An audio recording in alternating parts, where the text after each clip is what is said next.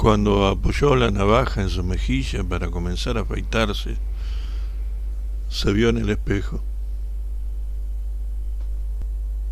Nunca te vas a olvidar. El primer nombre bello que conoces y le sobran dos letras. Y no sabes qué hacer con ellas. Recordarlo entonces para luego contener la evocación. Todos los nombres se pueden pronunciar, este no sencillamente porque lo pronuncian mal, con las dos letras que le sobran. Sin esas dos letras, se realza con la reiteración, concuerda con el instante vital y te conduce a todos los mundos posibles.